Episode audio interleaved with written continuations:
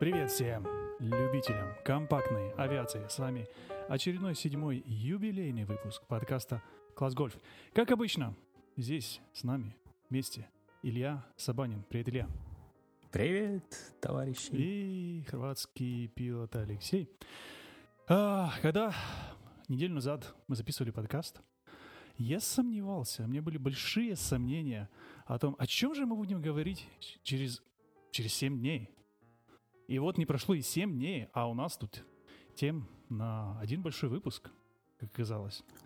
Авиация с тем, как просто... грязи. Как а авиация преподносит новости буквально каждый день. Одна другой слаще.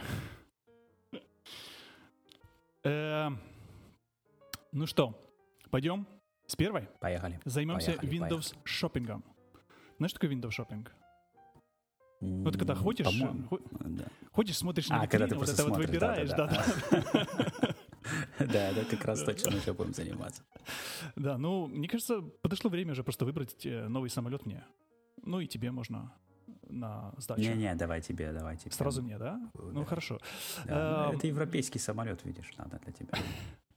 Я вот э, походил-походил, и мне приглянулся один, один вариант. Это Diamond DA 50 RG. И если вы посмотрите, дорогие слушатели, на фотографию этого самолета, это мускулистая машина, но которая мне очень почему-то напоминает утконоса. Вот у меня э, передняя часть фюзеляжа, вот то, что... Да. Эм, я бы не сказал, что это красиво. Я не сказал бы, что это очень красивый самолет. И на мой, на мой вкус. Понятно, что у нас у всех разный вкус, но на мой вкус, да, вот этот передний вот капот, особенно в фотографии, когда он полетит, вот так слева, спереди, слева, сверху, он такой, да, он такой брутальный. Я бы сказал, что он брутальный. Ну, Достаточно. я же сказал, он мускулиный. Он так выглядит, так мускулист, mm-hmm. как будто такой поджарый такой жеребец эм, вот этих вот э, кровей восточных. Хотя он европейский, по сути. Но вот вы, выглядит он, дизайн у него... Тебе хотелось бы вот прокатиться на таком? Вот ты смотришь ну, прокатиться, на конечно, конечно, конечно. Вот оседлать да, все его 300 лошадей. Давай с немножечко сейчас расскажем, да, что за самолет. То есть Давай. в двух словах, что это однодвигательный, что он а, раз, два, три, четыре, пять, пятиместный он или шестиместный? Пятиместный, он пятиместный, пятиместный самолет. Пятиместный, да. что обычно не Такой же, как мне нужно. Вот мне нужен хороший пятиместный самолет, я как раз такой вот выбираю. Причем с четырьмя дверями, а не как некоторые извращенские самолеты, когда там шесть человек, одна дверь, извини меня. Или семь дверей.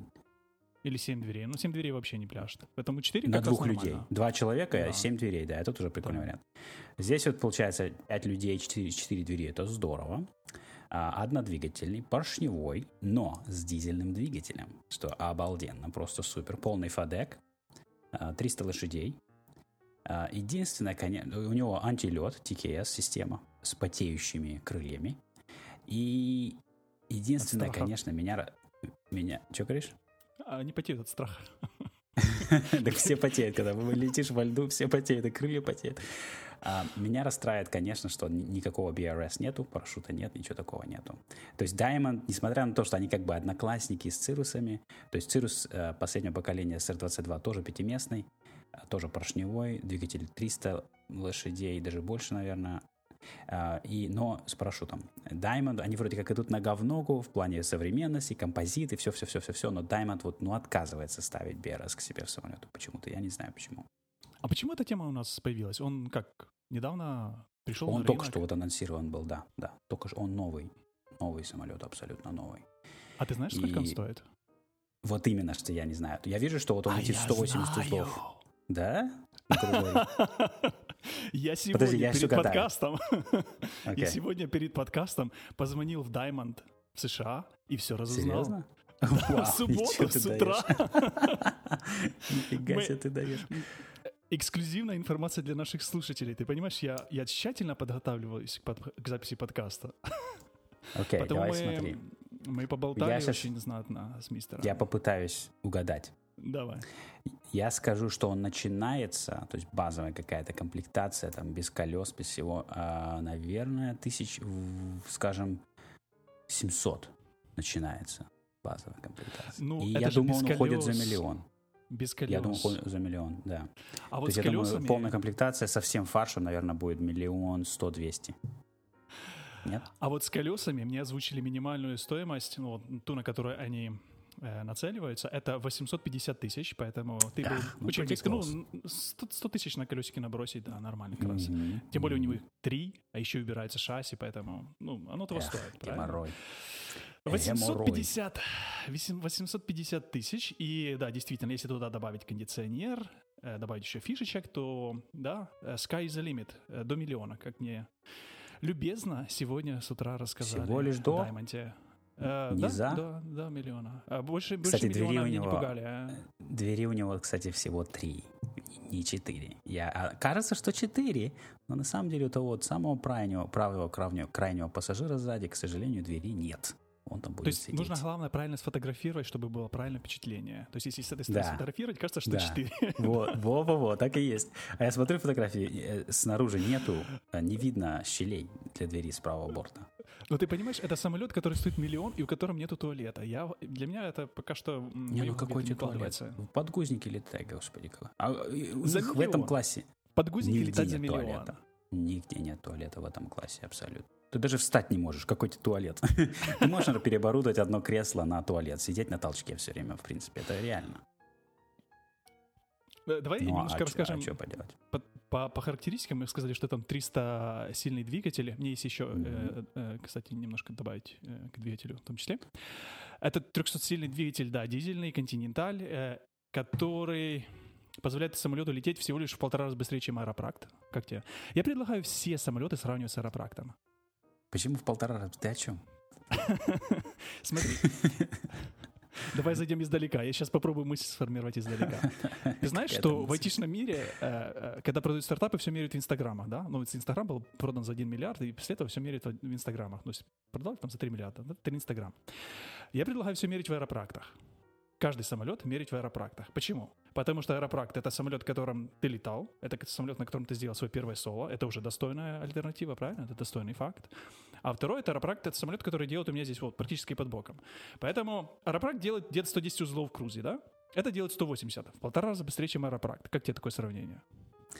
Аэропракт не делает 110 узлов в крузе. Ты о чем? Аэропракт, у него крейсерская 86 узлов. Ну что ты? Что ты?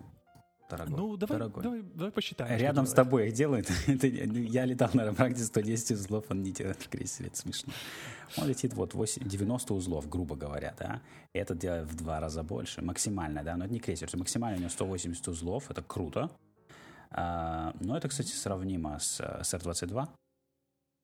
И у него, видишь, крейсера я не вижу, кстати. Почему-то крейсера нет. Максимальная высота 20 тысяч футов. А, вижу, что вес у него крупный, да, то есть весит он вообще нехило. То есть 4, максимальный взлетный вес 4400 паундов. Это много. Это тяжелый большой самолет. Ну и, кстати, я смотрю сбоку на него в полете фотография.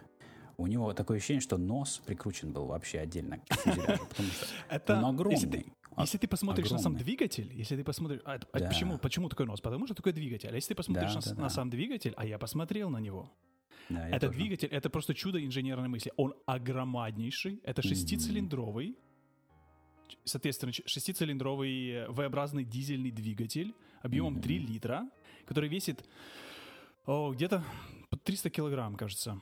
И турбированный 200 еще он, да. 250 килограмм, конечно же, турбированный, с, э, с муфтой, не с муфтой, а с редуктором, который понижает, соответственно, количество э, обороты, потому что он же вращается на больших оборотах. Это сложнейший двигатель, здоровенный. Очень Да, вот в этом, вот в этом минусы дизеля. Они обалденные, они современные, они крутые, но, к сожалению, они огромные и очень сложные. Очень много навесного всякого, всякого оборудования дополнительного на них. И этот двигатель, он EASA certified, но FAA validation pending.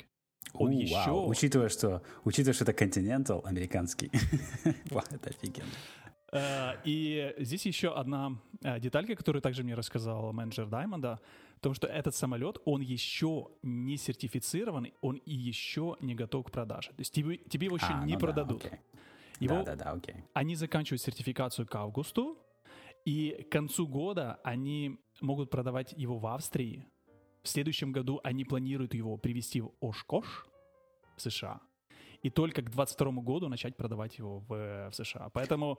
Ну все, надо ехать смотреть в Ушко что-то в следующем году на этот красавец. Да, обязательно, обязательно. И э, э, я думаю, ну, что к следующему выпуску нам нужно будет заняться Windows шопингом другого самолета, потому что, ну как же, я не могу так долго ждать. Нет, тебе надо брать аэропракт, конечно, который, у которого крейсер 110 узлов, да, если с горки лететь вниз. Да. Набираешь повыше высоту и летишь вниз.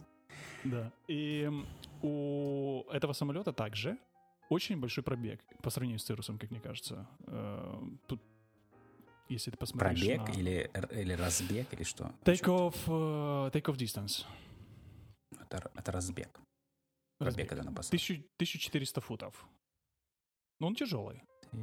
Ну, он тяжелый, конечно, да, да 1400. Ну, видишь, опять же, это, но это зависит от у нас что? Это у нас, uh, окей, okay, это sea level, standard atmosphere, окей. Okay. Да. 1440, да? Окей. Я, кстати, у 22-го Цируса не знаю, на самом деле, какой разбег. Ну, в любом ну, случае, это немало. меньше, потому что, да, он тяжелый и большой, конечно, самолет. Ну, я не знаю, надо смотреть вживую. То есть по кар... На некоторых картинках он выглядит классно, мускулисто, особенно вот снизу, спереди. На некоторых картинках сбоку он выглядит э, немножечко нелепо с этим огромным прикрученным носом, с этим огромным дизельным двигателем спереди от трактора. Поэтому надо смотреть вживую, мне кажется, и тогда будет видно, он либо обалденно красивый, либо он какой-то, как знаешь, как утенок. Ничто Катки. не сможет сравниться по красоте с Цирусом. Ну Я нет. сказать, да, Некоторые да, самолеты могут сравниться по красоте с Цирусом. Ну, например, ну давай, ну скажи. Да ладно, очень много красивых Ну, например. Ты что? Мне, ну, в частности, что? если даже говорить про Diamond, то есть 62-й Diamond мне нравится. Он выглядит очень лаконично, на мой взгляд. Да, который у них Twin, mm, да. который тоже дизельный с мерседесовскими движками, DA62. Он выглядит классно, лаконично. У него нет такого, что... Ну, он единственное выглядит... Ну да, ну он выглядит прикольно. Мне он нравится, в принципе. А Цирус, конечно, красивый самолет. Э, это э, у них не заберешь, это, конечно, это, это факт. Ну, самолетов, в принципе, много красивых. Мне даже некоторые старые самолеты нравятся, если честно. Допустим, есть старые некоторые Муни, которые выглядят прикольно. Некоторые поколения, особенно если интересная какая-то раскраска, они выглядят некоторые прикольно. Поэтому... Кстати, насколько для тебя важен дизайн самолета, когда ты на нем летаешь? Очень, очень важен. Для меня очень важен. Потому что мне кажется, самолет должен быть красивым. Ты должен смотреть на него и вдохновляться. Тебе хочется летать на нем.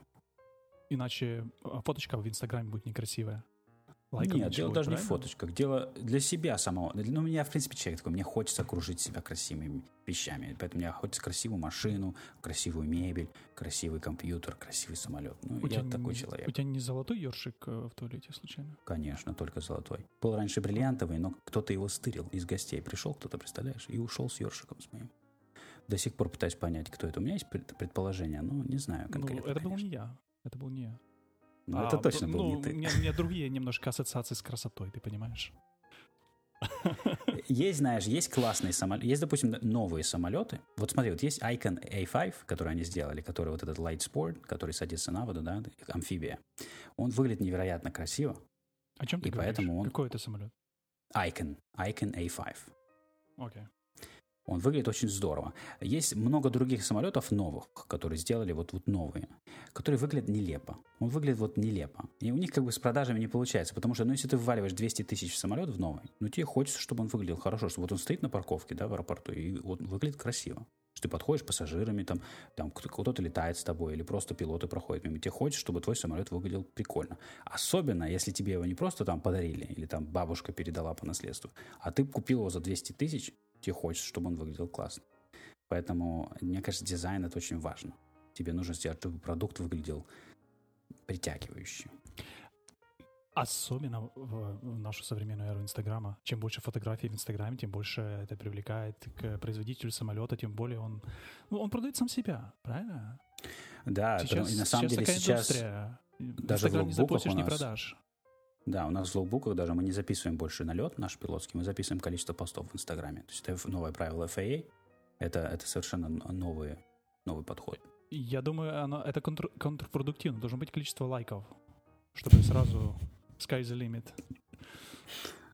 И так сразу да, красивый, красивый самолет — это важно, я, на мой взгляд. Не могу не согласиться. Ну что ж, пойдем к следующей красивой теме. У нас есть отличная тема. Когда я о ней услышал, я услышал, я прочитал одну статью, которая ссылается на это, эти радиопереговоры, о которых мы дальше поговорим. Я подумал, вау, вот это вот тема, которую вот точно нужно будет обсудить в следующем выпуске. Это вот то, что стрельнуло сразу, не знаешь, такая мысль. Это тема для следующего выпуска. Как дядя Боб летал в Лас-Вегас. Кстати, мы не знаем, дядя Боб или не дядя Боб, но какой-то дядя, это точно. У него самолет зарегистрирован на компанию, называется Vive, Vive Approved LLC. Так что человек с юмором, ты понимаешь? У человека юмор после этого закончится очень быстро, это факт. Эм, давай ты расскажешь немножко, что такое класс Браво, а потом мы сделаем начитку этого, этого интересного радиоспектакля. Давай. Эм, давай. Да, был случай, значит, э, э, аэропорт Лас-Вегаса, э, международный, большой, имеет вокруг себя пространство класса B, Браво. Это одно из самых, как сказать, ограниченных пространств в США. То есть есть Альфа, Браво. Альфа начинается с 18 тысяч, там может летать только IFR. Браво пространство находится вокруг больших аэропортов. У нас примерно в США около 36, по-моему, пространств Браво. Они все находятся вокруг огромных аэропортов. Чтобы летать внутри Браво, VFR или IFR, тебе нужно получить разрешение на вход. То есть ты должен связаться с диспетчером и получить заветные волшебные слова. You're cleared into Bravo airspace. Означает, что вы можете войти в это пространство. Если вы не получили волшебное слово, находиться в Браво вам абсолютно запрещено. Нельзя. Вы должны быть вне этого пространства. Если вы находитесь внутри пространства, вы обязаны полностью выполнять все инструкции диспетчера, которому принадлежит это пространство. Если он просит вас набрать высоту или снизиться, вы обязаны это сделать. А, и так далее. Э, это отличается от пространства, допустим, Чарли и Дельта. То есть это пространство вокруг меньших аэропортов. То есть Чарли это может быть, допустим, международный аэропорт, но он, он не такой загруженный, может быть пространство Чарли. В Чарли и в Дельта, если вы хотите в нем внутри лететь, вам необходимо выйти на связь с диспетчером. И если диспетчер назвал в эфире ваш tail number, то есть ваш номер, допустим, там uh, One November Romeo, значит, вы имеете право войти в это пространство. То есть вы не получаете в Charlie и в Delta конкретное разрешение. Вы просто вот вас назвали в эфире, все, значит, вы можете залететь внутрь. Это отличается от Браво, где вам нужно конкретно четкое разрешение. И вот здесь вот всплыл в интернете э, видеоролик, который делает Vass Aviation, обожаю этот канал. Он визуализирует ITC-трафик, накладывает на него дорожки когда какой-то летел товарищ на самолете, на маленьком, и был в пространстве Браво Лас-Вегаса без разрешения. Он не получил Давай мы не будем разрешения. рассказывать. Давай не будем рассказывать все детали. Давай сначала сделаем наш вольный перевод. Прочитаем его, понимаешь? Это, это okay, достойно просто. Ты будешь э, диспетчером или пилотом? Я не знаю. Ты хочешь быть good boy or bad boy? Давай я буду, давай я буду диспетчером. Ты будешь диспетчер. То есть ты хочешь хороших, хороших играть, да? Давай, я буду плохих. Ты будешь. То есть я буду этим, э, этим э, дядей, дядей Бобом, да, который вот... Дядя Боб. Ну, хорошо, давай. Тогда давай. Диспетчер, работай. Да, это, это, это у нас это... Э, театральная постановка. Да. Художественный экспромт. Это, Свободный перевод. Свободный абсолютно да, Мы это делаем того, первый раз и, возможно, последний, в, в, в зависимости от ваших отзывов. Окей, okay, One November Romeo. Я требую, чтобы вы срочно э, покинули пределы пространства Браво. Отрицательно. Что отрицательно? Я внутри. А вам никто не давал разрешения на пролет Браво One November Romeo. Убирайтесь за пределы Браво немедленно. Эй, я ведь разговаривал с тобой все это время. В этом ведь вся фишка, просто разговаривать с тобой. Нет, э, нет, э, товарищ, вам нужно разрешение на пролет через Браво. Вам нужно было получить его в ТСЖ заранее. Э, вам нужно было запрашивать на пролет через воздушное пространство класса Браво. Я запросил это разрешение еще 15 миль назад. Нет, никто не разрешал вам пролет через Браво, дядя. Ну так выдайте разрешение мне, чё? Нет. Да! Southwest 779 Трафик на 12 часов 4 мили. Там Cessna Centurion спускается с 4700 внутри Браво и без разрешения. Я спрашивал разрешение множество раз. One of them, я же сказала. Остаться за пределами Браво.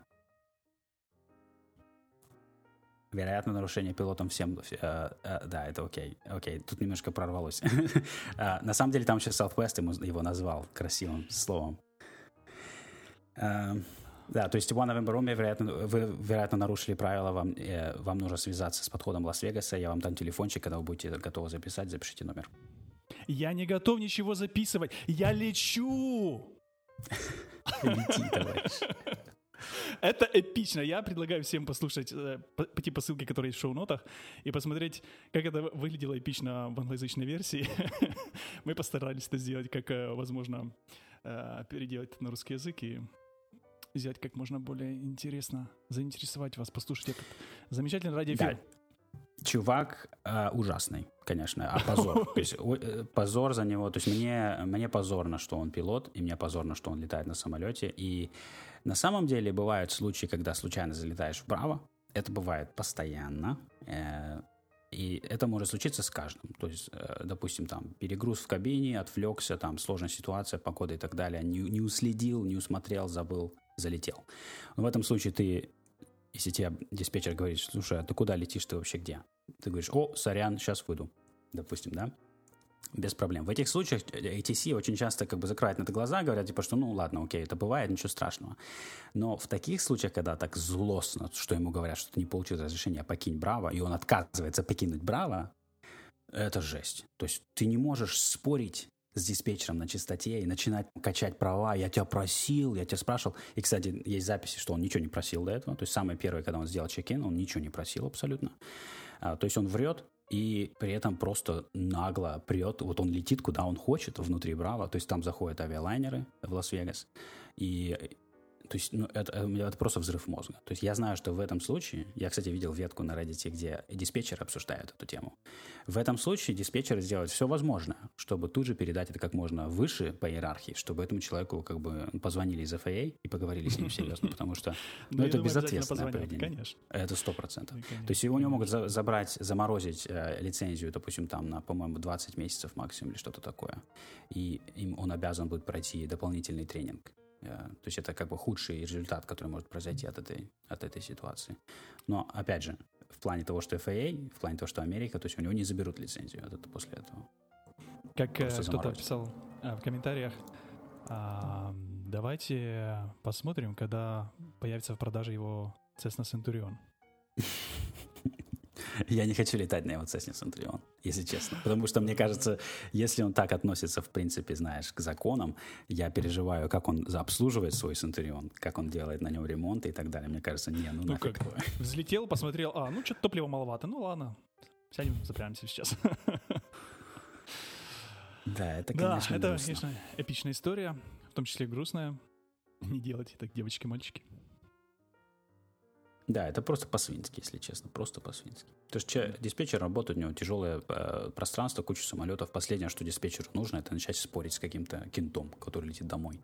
Но, кстати, кстати, она все-таки подалась эмоциям. Она подалась эмоциям. Вот эти вот yes, no, когда они там, знаешь, вот это вот, э, когда она говорит, ну так дайте мне, она говорит, no. Так мне кажется, она опешила тоже, потому что ну, не часто такое слышишь, что ты начинаешь, ну, да. кто начинает спорить с диспетчером, знаешь. То есть я, я не, не часто такое слышу, конечно. Да, да. Окей, okay, сегодня у нас была одна большая тема, которую мы планировали порассуждать. И это... Ты готов уже двигаться к этой теме? Или тебе еще да, давай, поехали, конечно. Да? Это тема конечно. о том, как э, стать миллионером и как э, купить свой самолет. Точнее, абсолютно Миллионером обратное. стать легко. Нужно пойти на поле чудес с Якубовичем, оно же идет до сих пор наверняка по телевизору, да? И попросить у него миллион. А, я так понимаю, что для тебя это вообще уже не вариант. Во-первых, потому что поле чудес от тебя далеко, а во-вторых, потому что ты уже миллионер, как мы знаем из предыдущих выпусков. Послушайте первый или второй выпуск, я не помню, там, где Илья признавался, что у него есть солидный счет. Я рублевый миллионер, а не долларовый. Ну да, ну зачем ты рассказываешь? Я хотел подвести к тому, что мы не знаем а, конкретно в каких ассигнациях. Ну. Как, не имея миллион, обладать цирусом? Сегодня мы хотим поговорить о летных клубах или вообще о шеренном владении самолетом. Потому что шеренное владение автомобилями, квартирами, яхтами, землей, домами, не знаю, чем еще можно владеть. Космическими кораблями. Да, да, МКС, да? в конце концов. Тоже как бы как А, клуб. Да. Э, Клуб двух держав, да? Или не двух?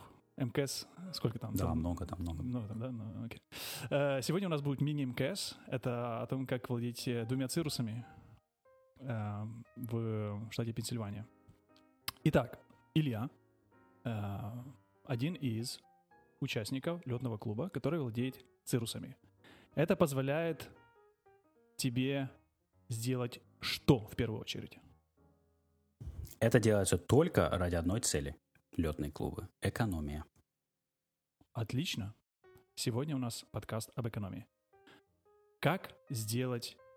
Как платить меньше, а летать больше? Я правильно понимаю вопрос? Абсолютно точно. Да, и, и на ну, окей, на самом деле экономия это раз, да, но на самом деле есть еще вторая причина, про которую я только что вспомнил, что Тусовка? э, нет, нет, нет, тусовки нет, к сожалению, у нас, ну или как лучше, я не знаю. Эм, это, то есть какие у нас варианты есть, да, то есть если, в принципе, посмотреть на варианты, хочется летать, да, то, допустим, вот получил я ППЛ, да, теперь я хочу использовать самолет, чтобы реально им пользоваться, летать. Вот хочу на пляж летать с женой, хочу там на в отпуск слетать и так далее. Какие Хочу. у меня есть варианты? Да. Купить самолет, да, самый дорогой вариант, самый дорогой. И, естественно, он самый как бы прикольный, с одной стороны, потому что самолет стоит, ждет тебя в любой момент. В 2 часа ночи приехал, он стоит, ждет тебя. Но самый дорогой и самый, естественно, тяжелый в плане а, дел, которые на тебя сваливаются. Тебе нужно заниматься всеми, то есть э, страховкой, ангарами, ремонтом, обслуживанием. То есть все вещи на тебя складываются, и ты вот один как один владелец, ты обязан разруливать все вот эти вещи. И Это ты говоришь, как э, будто владельцы автомобиля не знают, что это такое. Это не так и сложно. автомобиль по сравнению с этим это детский сад. Я не знаю, что ты сравниваешь. И у меня вот автомобиль, у меня сервис раз в 10 тысяч миль. Понимаешь, то есть это раз в год я его езжу, на сервис вожу. Ну, с самолетом это не сравнится совершенно. Ну, я же должен как-то оппонировать тебе, или ты хочешь, чтобы я совсем соглашался? Не, мне, мне нравится, когда ты больше соглашаешься. Говоришь, ага. Не дождешься, давай. Да, то есть самый дорогой, самый геморройный вариант – это, конечно, владеть самолетом своим. И Очень много знаю пилотов, которые продали свои самолеты, и в частности, продали самолеты и вступили в наш клуб, и они, в общем-то, не жалеют, потому что, ну, свой самолет – это как бы наклад. И, и Свой по деньгам, самолет и это же всему. мечта. Это мечта. Это мечта, я к ней, согласен. Ты покупаешь, ты потом его ставишь на перрон, ты потом его моешь, ты потом его обслуживаешь, ты потом влаживаешь в него деньги. Идешь к нему. Вот это, вот это вот чувство, когда ты идешь к нему, понимаешь?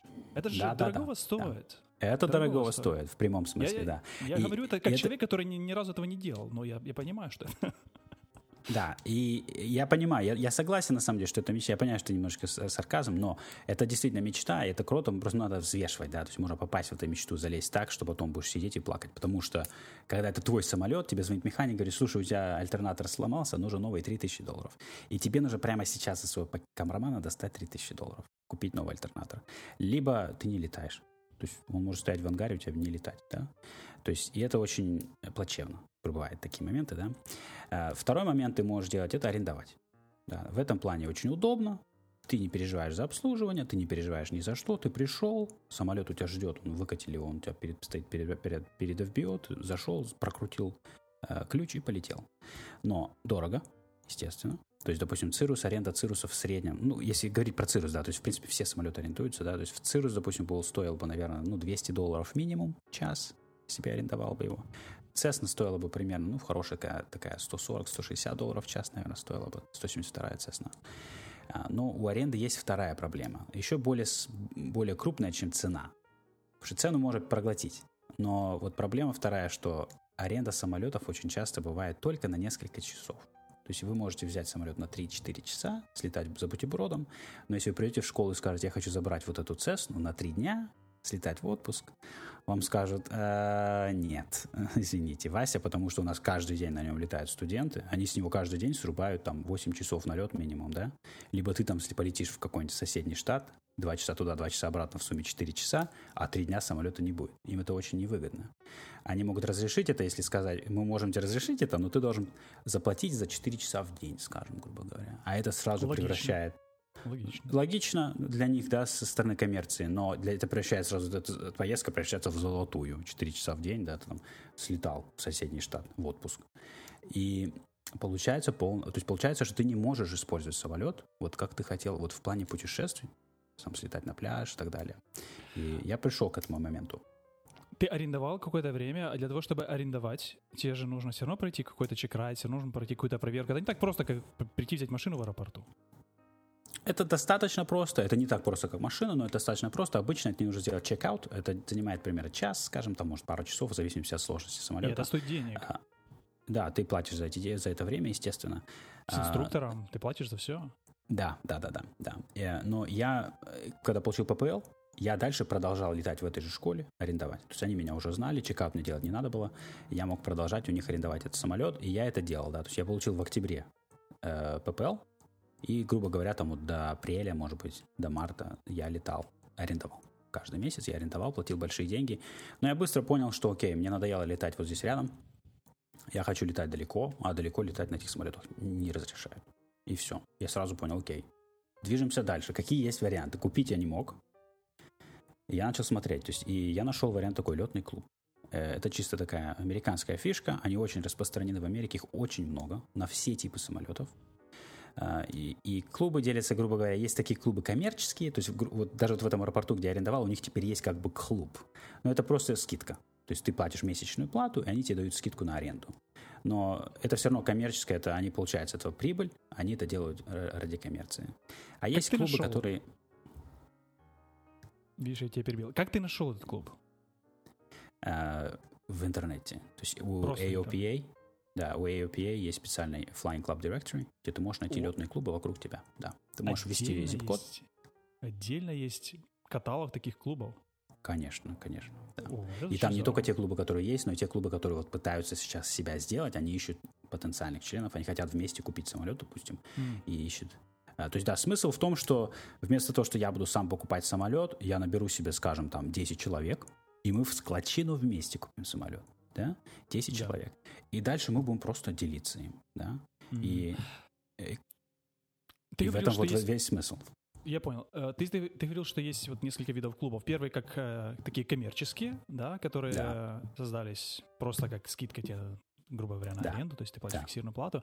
А есть вот второй клуб, где ты владеешь фактически самолетом или частью самолетов? Или да? А, нет, дело не, дело не во владении, дело в том, что как бы зачем собираются деньги в клубе. Вот за этим, за это, в этом проблема, в этом, в этом суть. Да? То есть компания будет собирать деньги, она хочет, естественно, иметь прибыль. Это за тем, зачем компания существует. Наш клуб, э, любые вот такие приватные клубы, мы складываем деньги в копилку в общую для обслуживания. Топливо, масло, запчасти, ремонт и так далее и резерв. То есть завтра двигатель накроется медным тазом, мы, у нас есть деньги в банке на новый двигатель. Сразу мы пойдем и купим его. То есть То ты есть хочешь поэтому... сказать, что есть, есть клуб, в которых есть, грубо говоря, какой-то менеджмент, который, соответственно, хочет получать зарплату за то, что он а, этим клубом управляет, смотрит за самолетами. А есть вот такой вот ваша такая местечковая сходочка из 10-15 человек, которые решили, нам не нужен никакой верховнокомандующий, мы сами себе разберемся, да, соберемся в складчину и сами решим, как нам сделать обслуживание, куда потратить деньги все такое прочее, да? То да, есть вы никому да, не да. платите зарплату, у вас нету ответственного мы никому не, лица. Нет, да, у нас только волонтеры, да, только волонтеры. У вас То есть у нас есть иерархия. Люди, ну, она, нет, у нас не плоская, у нас есть президент клуба, у нас есть всякие секретари, люди, офицеры, которые занимаются там тем, всем, пятым, десятым. Я не знаю, почему называется офицерами, ну, просто так называется в клубах почему-то officer. А, но это все волонтеры, никто не получает никакую зарплату, у нас нет никакой прибыли, а, никто с этого не имеет никаких денег. То есть мы, я плачу почасовую плату, каждый месяц я отправляю чек, но все это идет в общак. И мне даже не страшно платить это, потому что я знаю, если был бы мой самолет, я, кстати, недавно считал, сколько бы стоил мне мой самолет, я бы платил примерно 140-160 долларов в час, чтобы летать на своем самолете, потому что это э, э, амортизация, правильно? То есть я же не, не дурак летать и не откладывать на новый двигатель, правильно? Потому что потом через там определенное время, придет время покупить двигатель, у меня нет денег. Ну, или это просто стоимость самолета, которая падает. Естественно, что если ты по нем полетал, у него ресурс, ресурс уменьшился, его рыночная стоимость упала, это все равно... Нет. Как, как ты не считаешь? На, на самом деле э, эти самолеты, даже ты покупаешь 75 -го года какой-нибудь Муни, если ты за ним нормально ухаживал, ты ее через 30 лет продал по той же самой цене. Ну, через Нет, скажем, я, 10 лет. Я что имею в виду, что если ты летал на нем тысячу часов, то на эти тысячу часов он и а, поменял свою стоимость. Он стал дешевле на тысячу часов, потому Нет. что Нет. Самолетами так не работает. У них нету, у них нет depreciation. У них нету depreciation самолетов. Почему? Если ты, это, то есть, это, просто это значит, что у тебя осталось меньше часов до TBO. Соответственно, тебе нужно больше, потом больше вкладывать в... Да, ну, это, да. это... То есть тут надо, надо учитывать, да, если ты подошел к TBO, естественно, стоимость упала, я, я согласен, но в, в течение этих тысячи часов ты поменяешь пол самолета в реальности. И в частности, возможно, двигатель посередине ты там тоже поменяешь уже к этому времени, понимаешь? А, это же не новый самолет. Мы не говорим новый самолет до тысячи, да? Мы говорим, допустим, ты купил какой-то бэушный самолет. И, кстати, покупать до TBO на самом деле не такая плохая идея. Это, кстати, лучше, чем покупать после TBO на самом деле. А, ты полетал на нем, просто вот за эти тысячи часов ты поменяешь в нем пол самолета. Там всякие генераторы, всякая, всякая, всякая шняга, вся вот эта фигня. Давай скажем, что такое TBO. TBO — это to be overhaul, это, это время в наработке в часах. Возможно, просто из наших слушателей это не знает. Потому что для меня это также было откровением не так давно. Все вот эти TBO, TCO и все остальные аббревиатуры, которые в авиации огромное количество, особенно мы знаем, что слушает моя жена еще, поэтому мы скажем, что такое TBO. Да, time before overhaul называется. Да, это Но в реальности это время, мифическое. До... Время в моточасах, мифическое, да, по документам, после которого ты обязан сделать двигателю нет. overhaul. Нет, нет, нет, нет, нет, нет, нет, нет, нет, нет. Это, это, это, это очень, это очень э, распространенное заблуждение, и это миф, что ты обязан, вот тебе, вот тебя щелкнуло 1600, все, снимаем двигатель, выбрасываем на помойку, все, поехали. Нет, ты можешь летать после TBO, даже некоторые люди летают 300% TBO, 200% TBO, без проблем. Но Если ты ухаживаешь за своим двигателем, это on condition, да, то есть, Ну, так это зависит, абсолютно. от, это зависит от законодательства каждой страны. Это не в каждой стране ты можешь летать on condition. То есть, когда ты смотришь за двигателем после TBO, да, и тебе все, все равно авиационные власти разрешают летать. Не в каждой стране такое возможно. То есть у вас в Европе за, э, заставляют на по TBO выбрасывать двигатель? Ты обязан сделать оверхол. Если это не Германия, еще какая-то страна. Серьезно? Вау, Конечно. это жесть. Но я знаю, У я знаю нас что если- немцы точно разрешают э, летать on condition, то есть когда у тебя приходит уже это время, или там тебе же может быть еще и по времени, по календарному времени, то есть тебе может быть там 15 лет, после которых ты обязан... Ну, это да, это да, да. Да, есть то ты есть у нас, на если свои ч- 2000 частные часов. самолеты, которые летают по 61 по, по 91 части, э, в США не обязаны никакие оверхол делать абсолютно. То есть э, э, оверхол это, знаешь, как средняя продолжительность жизни человека. Вот говорят, допустим, там в США средняя продолжительность жизни там 70 лет. Это не значит, что при 70 лет тебя должны закопать. Если ты еще живой, у тебя все нормально. Ну да, это так и есть. То есть производитель Continental говорит, что ну мы ожидаем, что 1600 часов он полетает. Но это не значит, что пришло 1600 часов, самолет, двигатель работает отлично, у него состояние цилиндров прекрасное, все клапана красивые, все здорово, он работает прекрасно. И надо его, допустим, отвезти на свалку. Знаешь, это нет, это так не работает. По европейскому законодательству, тогда, если у тебя 70 лет, тебя просто должны э, немножко тебя отмарафетить, поменять, и ты будешь как новенький. И все, и снова на 70 лет. Понимаешь? Да, но Это overhaul, просто стоит денег. да, извини, 30 тысяч долларов, ну там, скажем, 20 тысяч долларов отдать, 30 тысяч, нет, спасибо. Я лучше, я лучше пешком. Окей, ну это мы, это мы вернулись к этой, к этой теме после того, как ты начал говорить за 140-160 долларов в час. Ты собирался платить за, за, За час налета. самолет, Да, да, если бы да, это был да, собственный есть- самолет, да? Потому да, что ты посчитал всю получается- амортизацию. Да, я посчитал, сколько топлива, масла, то есть э, э, ангар, страховка, то есть все-все-все-все-все расходы ты разбиваешь просто как... Некоторые фиксированные там в месяц, в год, как ангар, страховка, Да. некоторые по, часово, по часам, то есть амортизация двигатель, там все, все оборудование там и, И так далее. сколько налетов в год ты считал для себя? Вот Я считал, ты высчитал эту по-моему, сумму? 130 часов в год, по-моему. Что считал, так. является выше среднего по рынку? Выше среднего Это пилота. является э, для владельцев самолетов это абсолютно нормальное число. Многие владельцы ставят 200-300 часов в год. Для арендаторов, конечно, арендаторы дел- летают 50 в среднем в год, 50-70 в год часов. Но если ты все-таки купил самолет, ожидается, что ты будешь летать как минимум 100, ну иначе ты его зря купил. Если ты не будешь летать 100 часов в год, это плохая затея. Хорошо, давай, давай тогда немножко а, по цифрах поговорим. Э, если сейчас ты в клубе в час летаешь, сколько ты оплачиваешь и что включено в эту стоимость? Во-первых, чтобы вступить в клуб, нужно сделать buy-in. Давай, То есть ты давай, должен да. купить сначала. Да, то есть 4500 долларов в нашем клубе ты должен заплатить, когда ты вступаешь в клуб. Эти деньги идут За два опять же... Да, то есть они идут в клуб, как бы ты покупаешь часть клуба, грубо говоря. Хотя наш клуб на, на самом деле non-equity, то есть в реальности все члены клуба ничем не владеют. То есть владеет самолетами э, среднее, э, второстепенное юридическое лицо, LLC, а мы как бы лизинг у этого, у этого лица делаем. Это сделано, чтобы защитить э, членов клуба от какой-либо liability. То есть, если кто-то что-то там накосячит или еще что-нибудь, то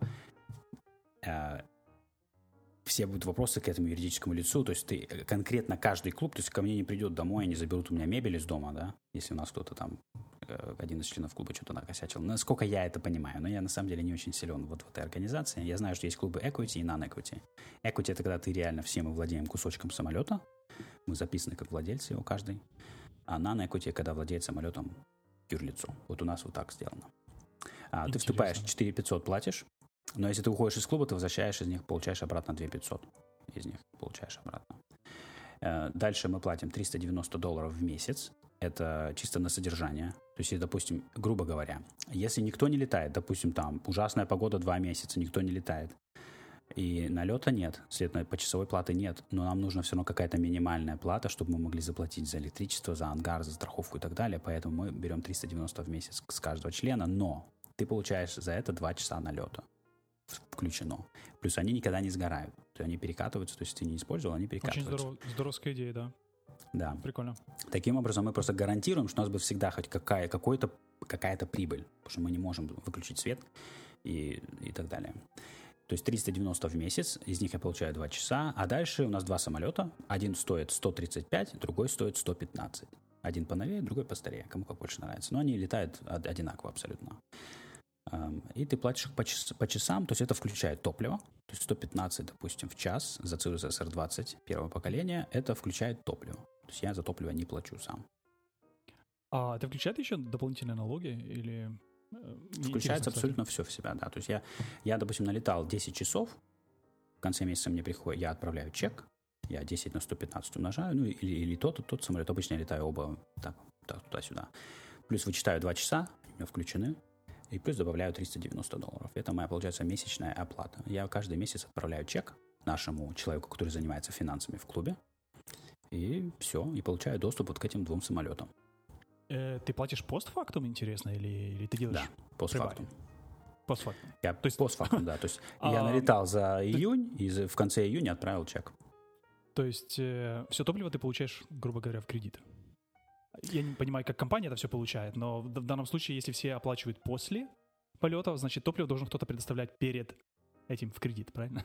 Или, да, то есть возможно, на самом деле... просто есть какое-то что-то на балансе, что покрывает... У нас баланс, да, то есть у нас вот в, этот в нашем... В домашнем аэропорту у нас баланс, где топливо mm-hmm. просто заправляют бесплатно, грубо говоря, мне приезжает топливо, топливо заправщик, заправляет меня, я никогда не платил ни разу. Если ты летишь в другое место, я плачу своей карточкой кредитной, но потом мне клуб возвращает эти деньги. Я делаю reimbursement. Вот даже так? Интересно. Ну да. Потом, ну потому что, ну а как мне клуб заплатит, если я где-нибудь там э, нахожусь, мне надо закупить топливо, правильно? То есть таким образом ты даже не переживаешь, там, дорогое топливо, дешевое топливо заправился? Тебе да, да, то есть это как побочный эффект, не плевать. Абсолютно. Такой, как это называется, а, забыл правильное слово. Э, когда ты страхуешь риски, да, что цена поменяется, ты платишь всегда фиксированно. Да, мы платим Отлично. фиксированно. Отлично. 115 долларов за Цирус. Да, это нереально. Я бы полетал. Это нереально. Я бы полетал. Да. Да, то есть вот я буду сейчас... Это цена, чтобы понимали, чтобы слушатели понимали, это цена аренды э, двухместной катаны в, в Задаре, да? Даже, да. ну где-то да, где-то так же будет, да. Но это цена аренды, естественно, конечно. Или Cessna 150 в моей школе, где я буду преподавать, стоит 100 долларов в час. Это хорошая, это считается хорошая стоимость. Cessna 150, это двухместная маленькая цесночка. А, а тут из нее четырехместный Цирус, который летает IFR и все на свете, и как бы комфортный большой самолет за 115 в час. Ну, это очень сложно. А очень кондиционер сложно. есть? Э, кондиционер, он нужен только вот, вот первые 10 минут до, вот, знаешь, вот от того, как ты сел, запустился, поехал. Набрал высоту, там уже все, кондиционер не нужен. А вот, а вот в этом самолете, который мы выбрали мне э, в самом начале подкаста, кондиционер можно поставить, как мы говорили. Конечно, Цена будет бежать миллиона. Ну, При таком весе комфорт. он не заметит, что там кондиционер еще стоит, конечно. Отлично. Были у вас какие-то конфликтные ситуации? А, ну да, бывало, конечно. Да, были Расскажи. конфликтные ситуации. Ну, нужно да, то есть, подноготно. Э, это минус, да, то есть плюс того, что это дешевле. Э, мы еще не поговорили о том, что стоимость. плюс... Да, плюс на самом деле еще так, также большой, что а, все ответственность разделяется равномерно между, между волонтерами. То есть кто-то занимается страховкой, кто-то занимается деньгами, кто-то занимается обслуживанием и так далее. Да? То есть тебе не надо все это одному делать. Э, это очень здорово. Кто-то ничего не делает, допустим, там бездельничает, да, просто летает. Но минус, конечно, в том, что самолетами нужно делиться. То есть иногда хочется полетать, а самолета нет, потому что кто-то другой летает. Да, такое бывает. И второй момент, конечно, что это люди. Да, то есть если группа людей, вот у нас 16 членов на два самолета. 16 человек, это очень много. Нет, это немного. На самом деле в клубах в среднем 10 человек на самолет считается нормально. То есть у нас мы на самом деле меньше, чем это. То есть э, у нас по количеству членов нормально, потому что ты должен учитывать, что многие люди не, вообще не летают практически. То есть летают раз в месяц многие члены. Поэтому их 16, но активных там, ну, буквально там 5 человек, грубо говоря, которые летают постоянно. Это же как с, с карточками в джим. Да, все покупают карточки, и потом никто не ходит. И таким образом ну, джим получает денег. Похоже, да. То есть да. фактически члены... это, это просто вин-ситуация для, для, для тебя. Это Абсолютно. вин-ситуация для, для, для человека, который хочет чаще летать, потому что фактически ты летаешь за счет других. Другие вместо ну, тебя содержат самолет, а ты летаешь. Ну нет, я плачу почасовую плату. Не, не, не. ну конечно, видишь, ты платишь почасовую плату, но все равно я... эти, же, эти, же, эти же средства, которые они, они вносят в клуб, они их не вырабатывают, грубо говоря, ну идет там какой-то кредит, я не знаю там. Но если они, а если, если они не летают так часто, как ты, соответственно, тебе это получается более выгодно. Ну, ну, ну нет, ну, что нет, потому что, потому что я плачу 1500 в месяц, он платит 390, знаешь, но мне, потому что как я летаю много, он не летает вообще, плюс эти часы скапливаются, и потом у него, допустим, у нас вот есть член, у которого накопилось там, по-моему, 30 часов, он не летал больше года, и теперь он сейчас будет летать бесплатно 30 часов, и как бы это его право, поэтому оно никуда не, не, не девается. Ну да, есть люди, которые вообще не летают, то есть годами. Хорошо. Как вы решаете вот эти вот э, конфликтные ситуации в расписании. Ты хочешь полетать, еще кто-то хочет полетать. Как это строится? 16 человек, два самолета. Как у нас онлайн-система, у нас все очень просто. У нас okay. онлайн-система, э, у нас у каждого может быть максимум три э, резервации в любой момент. То есть ты не можешь пойти там забронировать весь, весь июнь каждый день, да, на, на, на каждый день. Три резервации, это я могу максимум. зарезервировать три раза по одной неделе, да, например. И будет мне как раз Весь месяц. Нет, нет. Нет. То есть, да, у нас, у нас мы на доверие, Наш человек сразу, да. сразу ищет лазейку, как э, систему э, модифицировать под себя.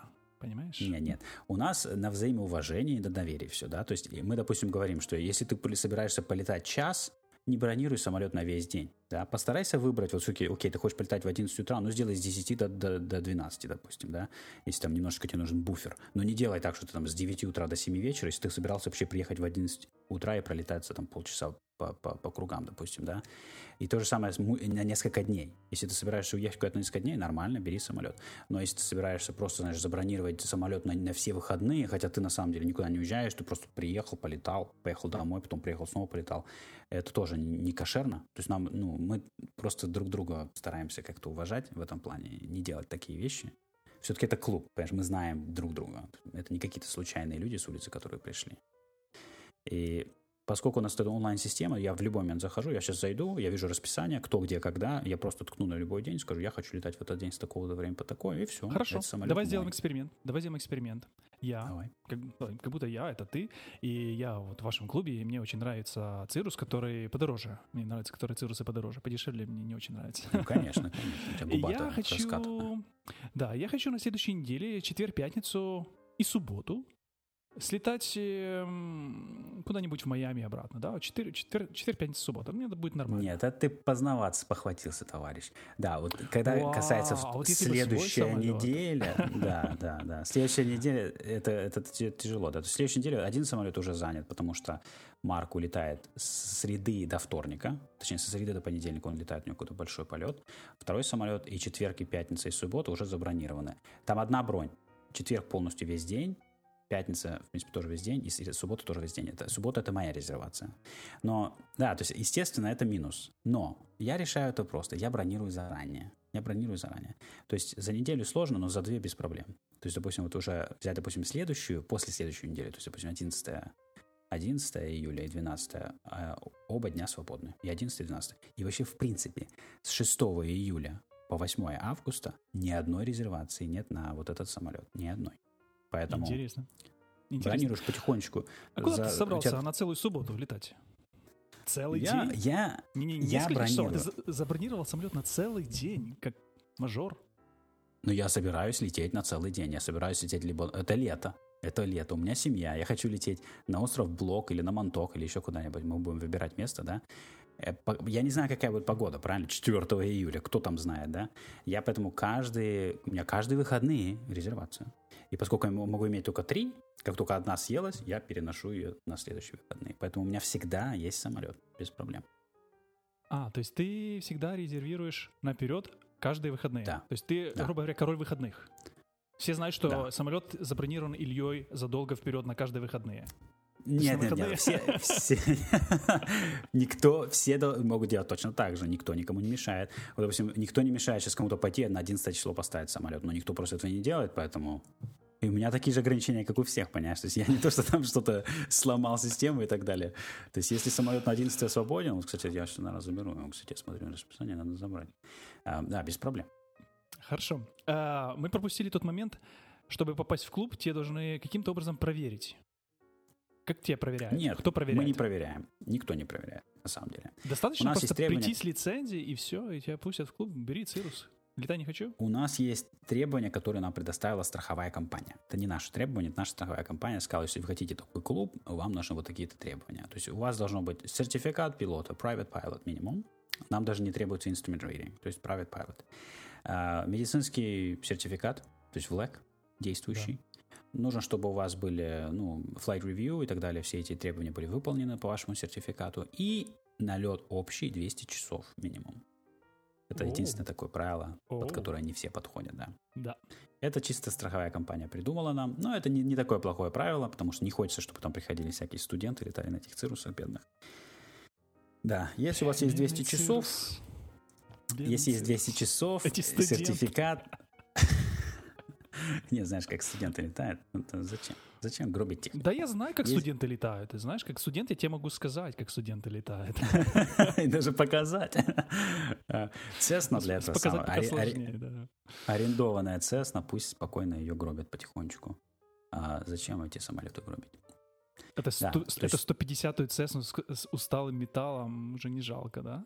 Конечно. Те- там те нету уже к ней всё. жалости Ей никакой. уже. Она одной ногой в могиле уже, ей какая разница. Ну, пару раз ее ударили об полосу лишних. Ничего страшного, конечно, нет в этом.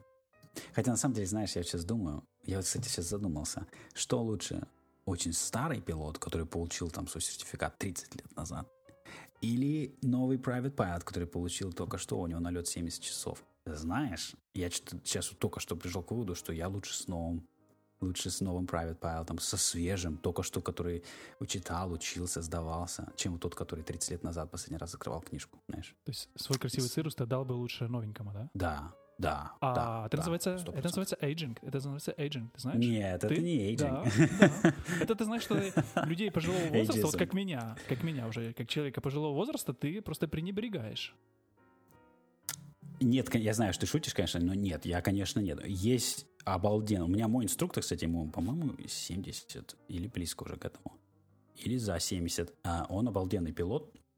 Я ему, конечно, доверю все, что угодно. А, но есть просто товарищи, которые, допустим, ну, скажем, ты private pilot, получил сертификат там в 90, в девя- 1990 году. Private pilot. Больше с этого момента ты ничего не делал. Ни instrument, ни commercial, ничего. То есть ты, грубо говоря, свой уровень не поднимал. Ну, естественно, что спустя столько лет, ну, естественно, ты будешь ржавеньким, ты там уже сто лет книжку не открывал, ты там уже позабыл кучу всего, да.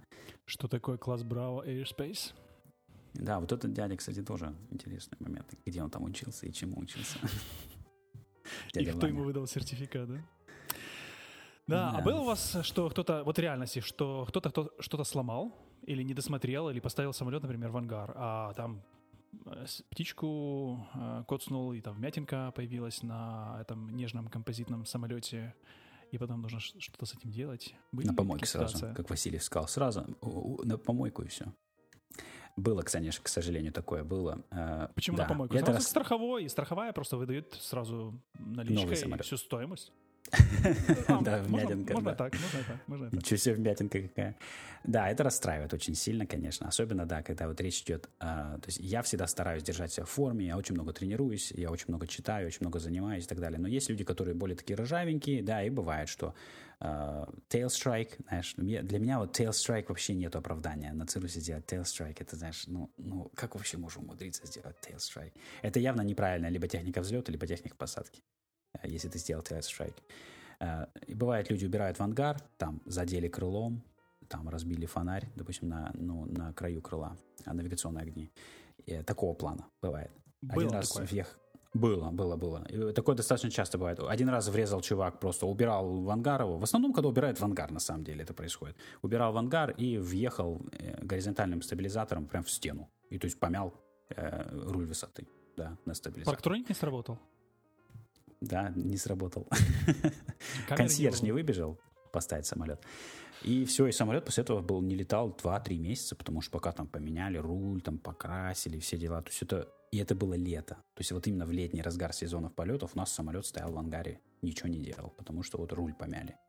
Ну, обидно, конечно. Но Обидно. Никуда не денешься, да. Никуда не денешься. Ну, вот от это вот таких этот, вещей. этот риск, за который ты, соответственно, оплачиваешь меньшей стоимостью полета.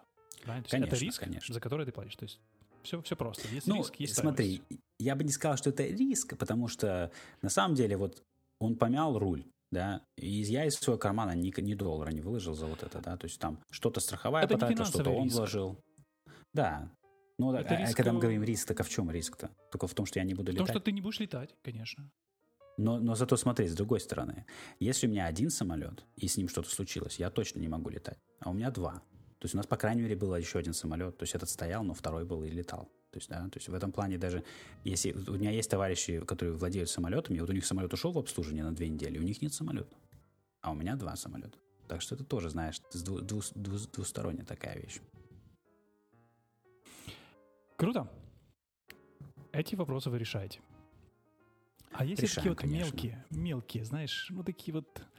Вот ты любишь, чтобы чек-лист лежал в одном месте, а он положил чек-лист в другое место. Ты любишь, чтобы ты сел, и кабина была чистая, а он оставил вот этими своими... Ну, вот сало кушал в полете и оставил на штурвале, знаешь, такие вот сальные подтеки. На, а, не, вас же не штурвал, вас ручка, извините. Эм,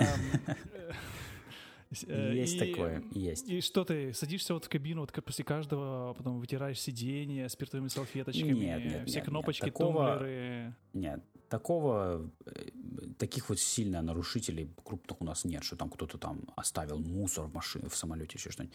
Э, Мелочи есть, допустим, да, там кто-то протер, допустим, стекло, у нас есть специальное средство, которое не оставляет разводов, а кто-то просто с водой протер, да, и там все стекло в разводах, там взлетел, развернулся на солнце и видишь, что все стекло в разводах. Ну, мелочь, да, мелочь, ничего такого особенного.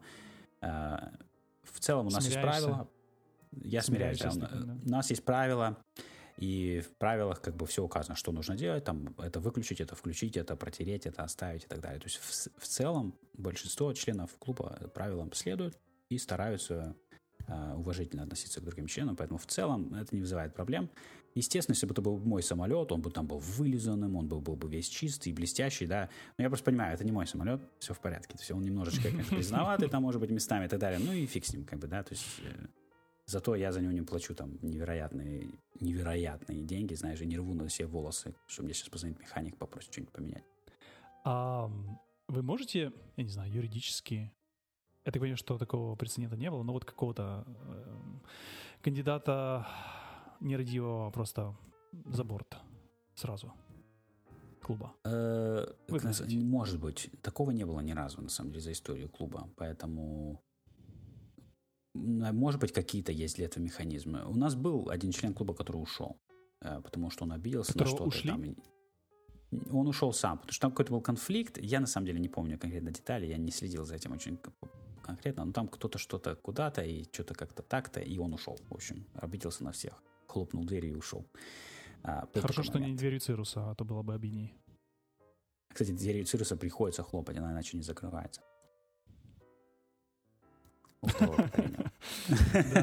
Сразу видно, сразу видно, кто летает, да, на Цирсе? Ну, окей, хорошо, хорошо. Кто летает на Цирсе, знает, о чем я говорю.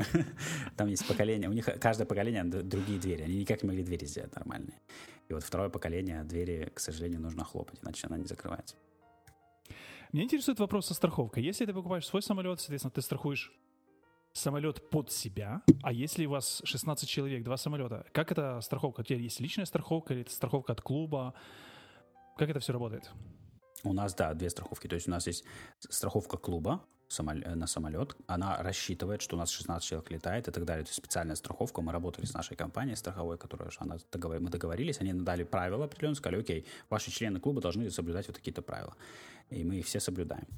И у каждого члена еще своя страховка, называется non-owner insurance, то есть для невладельцев самолетов, которые используют самолеты, либо арендуют, либо берут как бы в долг, взаймы, ну, как бы полетай, полетать, знаешь, вот такого плана страховка.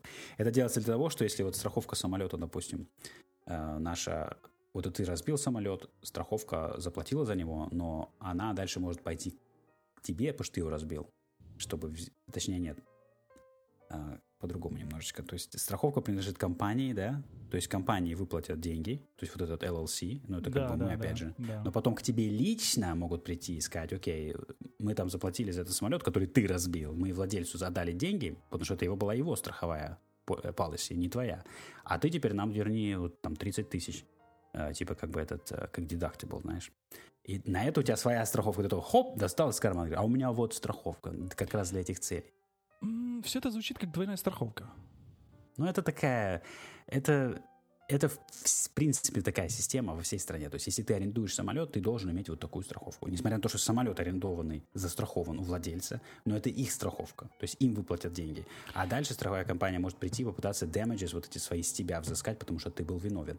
Это если они найдут тебя виновным, то есть, ты вот злостно нарушил что-то специально, знаешь, и из-за твоей вот халатности ты испортил самолет. Если это просто, знаешь, какой-то там bird strike, ты, ты не виноват в bird strike, знаешь, тогда, скорее всего, никто тебе не придет просить за это деньги. Но если ты вот нарушил, как вот этот дядя Ваня, который в Лас-Вегас летал, тогда э, к тебе могут прийти и сказать, окей, чувак, мы там за тебя рассчитались, теперь ты нам вывали определенную сумму. И для это этого стоимость... у тебя есть. Эта стоимость страховки, она включена, я так понимаю, в общую вот эти все цифры, буквы, все, что ты говорил раньше, это всю стоимость? Нет, нет. нет? Это отдельная страховка. Нет, это... Нет, я, я не говорю твои личные. А, самолетная. На, на, да, да, да, да, это все включено. Это То есть страховка включено, на самолет да. включена в, э, в твою, да. вот, все твои финансовые отношения с клубом, а твоя личная, да. соответственно, ты за нее оплачиваешь как хочешь, и, соответственно, ты можешь просто пойти в другой э, в другой клуб какой-то или в другое место, просто взять да. самолет в аренду, и она будет тогда покрывать. Отлично. Да, да, да. да. То есть любой самолет, который я беру в аренду, она недорогая. Вот эта страховка стоит, по-моему, 200-300 долларов в год. То есть она недорогая совершенно. И она просто покупаешь, и она тебе, знаешь, как просто ты легче, легче спишь. И в реальности моя страховка, я вот недавно ее обновил, теперь она еще покрывает Uh, она покрывает liability еще. То есть ты, допустим, ехал там на самолете, задел кого-нибудь крылом, там, собаку, собаки голова Ответственность перед третьим. да. Ответственность перед третьими сторонами. Да. И тогда тебе подали в суд, миллион долларов, собака была дорогая, и ты, хоп, страховая компания за тебя выплатила. А я сейчас еще обновил ее, она еще покрывает любые liability мои как инструктора. То есть, если я научил студента, вот, Вася, как надо рулить, внимательно. Он на следующий год поехал, врезался собакой, собака голова отвалилась, на него подали в суд, и потом Вася на меня подал в суд, что ты, Илья, не говорил мне, что надо собаку смотреть, когда рулишь. И моя страховка такая, хоп, мой liability покрыла меня в этом плане, любые иски. Для дисклеймер, ни одна собака в процессе записи этого выпуска не пострадала. Так это собака-киборг, а... Sony, это знаешь, железная, это же не живая собака. Они уже давно не в моде, поэтому ты отстал от э, прогресса. Нет, там так новая версия есть, они обалденные эти Нет, они умерли 15 лет назад уже. Голова отвалилась. Мне кажется, хвост быстрее отвалился. А, а, окей, хорошо. Я хотел э, спросить еще, это вот дополнительная страховая премия за то, что ты как инструктор, это какая-то внушительная сумма? Ну, вот, с точки зрения а, страховки. Мой, по-моему, я теперь есть... плачу вместо 200 400 где-то так. Mm, окей. В год. То есть еще 200 за студента. Неплохо. Это все да. нужно отбивать. Я так понимаю, что ты отбиваешь, да? Да, студентам. конечно. Ну, в этом смысл, конечно, да. То есть я должен достаточно заработать деньги, чтобы хотя бы покрыть страховку, там, какие-то расходы, знаешь, естественно, иначе это бесполезно, конечно, занятие. Сколько, кстати, у тебя уже дуал часов с, э, со студентами? 11 часов я налетал со студентами. 11 Вот за часов. май-июнь. Ну, я думаю, страховку ты уже покрыл. Да, страховку я уже покрыл. Отлично. Поздравляем, Илья. Спасибо. Двигаешься вперед от тени к звездам. А. Хорошо. У нас осталось еще несколько вопросов по этому клубу. Я так понимаю, что юридическое, юридическое э, фишечки мы до конца все равно не выясним. Да, я, я толком не знаю, как оно работает, Хорошо. если честно. Меня это не очень волнует. Если мне дают самолет, я летаю на нем, мне без разницы, что там как устроено внутри. Клуб старый, на самом деле, он, по-моему, с 80-х годов. У них раньше были бананзы, у них были муни, у них были, вот потом они купили цирусы, то есть они давно существуют, у них там свой этот устой, организация, все это очень старое. И, как мы уже выяснили, если что-то самолетом нужно делать, соответственно, кто-то из волонтеров этим занимается, да? В том числе, я так Да. понимаю, и ты занимаешься иногда. Да, да, да. То есть у нас есть э, человек, ответственный за обслуживание, но он обращается за помощью ко всем. Он, допустим, говорит, что ребята, нужно завтра отвезти самолет э, на обслуживание в этот аэропорт. Кто свободен? И там какой-нибудь чувак говорит, о, я могу завтра его отвезти там в 2 часа дня. Слушай, Мы а как таким вот эта образом- вот вся коммуникация строится? У вас есть какая-то платформа? Это же софт какой-то, кто-то когда-то написал его. Ох, это bane of my existence, знаешь, софт. Когда я пришел в клуб, они все используют эти email chains, то есть вот этот огромный email, там у тебя CC 15 человек, потом один с вместо all нажал reply, все потерялись, непонятно, кто кому ответил, там какой-нибудь мужик пишет какого-нибудь клиента Outlook Windows 95, там он какой-нибудь непонятный символ выставляет, знаешь. Это такой был ад. Я говорю, ребята, как вообще можно что-то понять из всего этого? нашего?» Пришел айтишник в клуб. Я пришел айтишник в клуб. А там такие есть товарищи, ну, деды, они ненавидят компьютеры, они считают, что это сатанические какие-то коробочки. А, поэтому я предложил, давайте сделаем Basecamp. Ну, ты знаешь Basecamp. Бесплатный аккаунт Basecamp. Э, классная вещь. Э, там календарь, сообщения и тудушечки. Это как раз то, что нам нужно. Знаешь? С- Сразу я- видно, кто на Руби пишет. Тебе не нравится Basecamp? Ладно, давай, продолжай, продолжай. Basecamp очень простой, понимаешь? То есть мне это понравилось. Понятно, что много всяких project management tools, но Basecamp очень простой, он приветливый для людей, которые далеки от, от IT. Ам, в общем, я завел Basecamp аккаунт, пытался как бы перевести людей, чтобы хотя бы давайте мы можем там вот вести дискуссии, их можно можно найти, можно как-то присоединиться к ним. А, но это с переменным успехом. До сих пор есть люди, которые просто, ну, аж не хотят. Они хотят в Outlook писать имейлы всем, поэтому это work in progress. Пытаться вот наладить communication, автоматизацию и так далее. Ну, все равно у вас есть какой-то календарь, как ты говорил, ты можешь где-то забронировать в Да. электронном виде. То есть это уже прогресс. Это есть, это есть, да. То есть у нас есть календарь, он работает хорошо, но видишь, допустим, слежение за squawks, то есть когда в самолете что-то сломалось, отвалилось там, антенна отвалилась, ой-ой, а, мы пишем это на бумажечке, которая лежит в ангаре. Это как бы э, очень неудобно, учитывая, что мне ехать час до ангара, я приехал, открыл бумажку, а там, ой, антенна отвалилась, и я поехал домой, знаешь. Было бы удобно, если бы, конечно, это было онлайн, чтобы я мог это заранее из дома посмотреть, до того, как я поехал. Да. Неплохая идея. Неплохая. Да, но у них аллергия на любые, то есть у- не у всех, у, у многих из клуба аллергия на технологии, на, когда им говоришь слово там приложение, у них app, у них сразу так ох, стекленеют глаза, и они не понимают, о чем идет речь, это жуть. Жуть. Нужно, нужно делать клубы по, ам, по области деятельности, например. Клуб пилотов-программистов. Как тебе такое? А, Все а это, находят- кстати, зна- это, кстати, все, все- знаешь, все понимают, как друг с другом разговаривать. Это тип самолета это все разрешает на самом деле, потому что если ты поглядишь на среднего э, пилота Цируса, допустим, собственно, там в Калифорнии и так далее, ты увидишь, это все айтишники. Все айтишники, потому что они ездят на Теслах, летают на Цирусах, потому что это современный, продвинутый самолет, все в компьютерах и так далее. И их это притягивает. Э, то есть в реальности, выбирая самолет, ты уже как бы начинаешь выбирать э, группировку, с которой ты будешь иметь дело. Но у нас вот, да, у нас не так. У нас очень много людей, Банду, которые... банда. Да, у нас людей, которые есть, которые не связаны никак с IT вообще. Я, мне кажется, да, да. Я буквально один из команды. В, европейских, в европейской практике есть, если посмотреть по объявлениям, например, есть возможность продать часть твою долю в владении, например, самолетом, Мгм. да, то есть продают, например, четвертую часть или там половинку. Я говорил, там самолет базируется, например, там-то и там-то. В вашем клубе, ты говорил, можно войти за 4 500 Мгм. и выйти за 2 И 500. за 2 500. Соответственно, потерять э, 2000 просто на вход и выход, да? То есть если бы просто Да, захотел, да. прилетел в Нью-Йорк, зашел к вам в гости, это стоит 2000. Правильно? Ну, просто, видишь, мы это сделали, мне кажется, это сделали до меня, мне кажется, они это сделали, чтобы не было таких товарищей, которые просто хотят арендовать самолет на длинное путешествие на 30 часов, и они вступили как бы в клуб в мае, 1 мая, а 16 мая вышли из клуба, значит, забрали свои деньги, знаешь. Э, нам, конечно, это не хочется, поэтому мы, ну, должен быть какое-то сопротивление на выбор, на выход. Знаешь. Но я так понимаю, что само членство в клубе, оно не продается. То есть оно, это, оно ничего да. не стоит, фактически. Да, правильно? потому что это non-equity club, то есть ты в реальности ничего не купил, когда вступил в этот клуб. И в этой реальности отличается от equity clubs, где ты реально покупаешь кусок самолета и становишься совладельцем. И это также отличается. Мы не мы поговорили про эту тему, но есть ты еще можешь купить самолет с кем-то в складчину. Это не клуб. То есть, допустим, мы, ты и я вместе, мы можем купить вдвоем самолет. Это называется partnership или co-ownership а, когда ты покупаешь вместе самолет с кем-то, и можно купить самолет в четвером, допустим, один, и да. это не клуб, но это co-ownership. И получается, получается, все расходы делятся на 4. То есть и страховка, и ипотека, и все остальное, то есть mortgage, все делится на 4 части. И получается, знаешь, я недавно считал, получается, уф, намного лучше, чем если один. Я бы потянул в четвером купить самолет. Я даже начал рассматривать такой вариант. Ну, в четвером, да, согласен. Звучит очень заманчиво. Угу. Но если вот такой вот ты говоришь, partnership, э, если ты разделяешь стоимость самолета на, например, я думаю, на 10 человек, это уже будет очень сложно. То есть в таком случае, наверное, когда больше людей, мне кажется, лучше уже клуб. Да, да, да. И вот этот co-ownership имеет смысл 4 человека, она может быть 6, но когда больше этого, это уже, да, это превращается в шапито. А, и очень важно, это нужно делать с людьми, которых вот ты реально знаешь, и ты доверяешь, и ты знаешь, кто они. Потому что можно залезть в коунершип с такими товарищами. Даже как из моего клуба есть некоторые индивиды, которые, я думаю, я лучше пешком буду ходить, чем буду в, коунершип вот с этим человеком, знаешь. Потому что можно залезть. Почему? Из коунер...